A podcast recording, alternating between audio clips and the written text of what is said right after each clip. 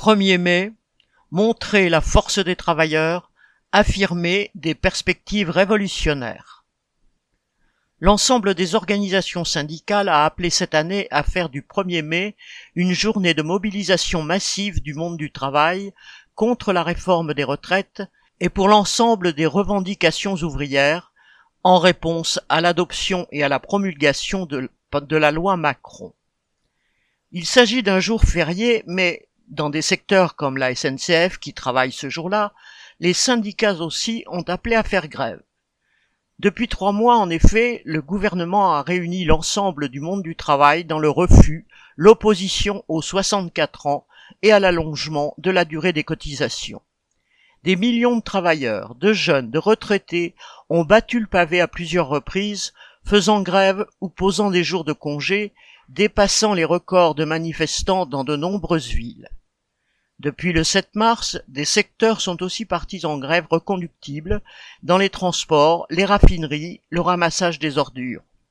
Si l'ampleur de ces grèves n'a pas atteint celle des manifestations de rue, elles ont bénéficié du soutien de l'immense majorité. Et l'accumulation de tonnes de déchets dans les rues, les pénuries d'essence, la suppression de trains ont aussi montré, même limitée à quelques secteurs, quelle arme peut représenter la grève. La mise en branle de millions de travailleurs s'est aussi traduite par des échanges, des liens entre travailleurs d'une même entreprise, d'une zone industrielle, lors d'actions communes ou de manifestations. Et partout, depuis trois mois, le bras de fer entre le gouvernement et le monde du travail fournit une grande partie des discussions au travail, en famille ou sur les réseaux. Cette situation a éveillé ou réveillé à la politique et à la question du rapport de force entre les classes sociales des millions de jeunes et de moins jeunes. Elle a libéré une énergie nouvelle précieuse pour l'avenir. Le gouvernement Macron-Borne fait passer en force la démolition du droit à la retraite et menace les manifestants d'intervention policière. Cet autoritarisme croissant, bien au-delà de la personnalité de Macron, traduit la nécessité pour la bourgeoisie de faire reculer, de gré ou de force, les conditions de vie de la classe ouvrière.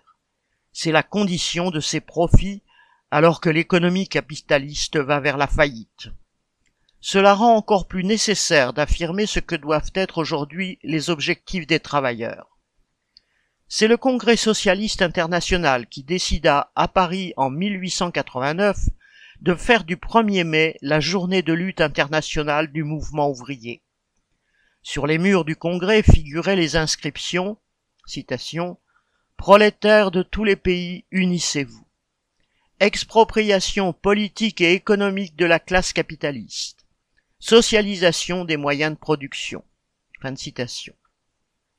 Ces slogans sont plus que jamais d'actualité et si ces dernières semaines les travailleurs ont appris à montrer leur force, il est vital aussi qu'ils renouent avec les idées révolutionnaires.